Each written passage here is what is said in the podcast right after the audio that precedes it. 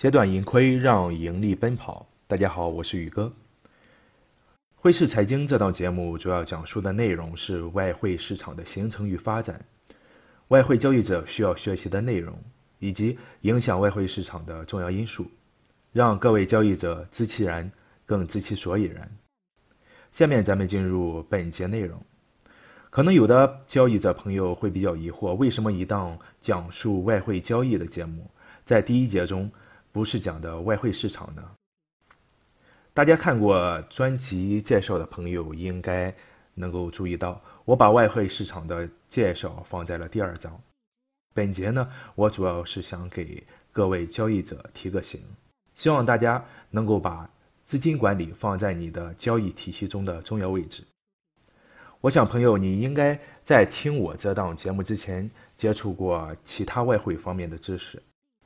虽然外汇交易相比股票、期货，P2P 等投资项目来说，对于我们国内的交易者还是相对比较陌生一些，但还是会有很多号称交易专家的一些人，他们通过讲座、书籍、网站以及博客分享相关的知识。我想你应该也遇到过一些，他们有些会声称自己有一套特殊的交易模式，能够帮助你提高自己交易的成功概率。有些人呢乐意分享自己的东西，可能会象征性的去收取一定的费用，而有些则是收取高额费用，并承诺会给你带来高额的收益。有些在你交易的时候会比较有帮助，但大多数都是一些片面之词，或者有些已经公布于世的东西。但当我们回过头来再看的时候，这些所谓的专家提供的方式方法。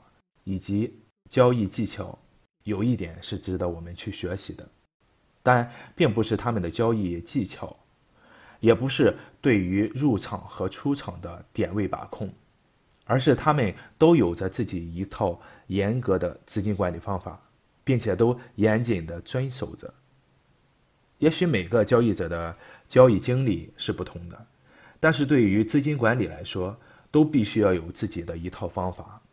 而且，资金管理并不是外汇市场所独有的。对于任何投资市场来说，他们都是每个交易者必须要学习的领域。如果把你的交易方法比作珍珠，那么资金管理就是保护珍珠的贝壳。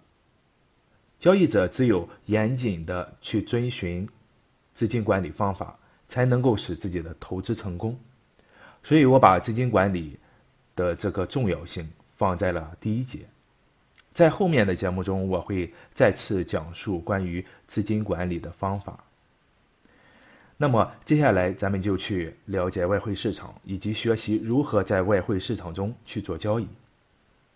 身为交易者的你，对于外汇市场如有疑问，或者是想要选择一个合适的交易平台，都可以添加本人的微信号：h s c z y g。也就是汇市财经宇哥的首拼字母。今天呢，咱们就讲这些。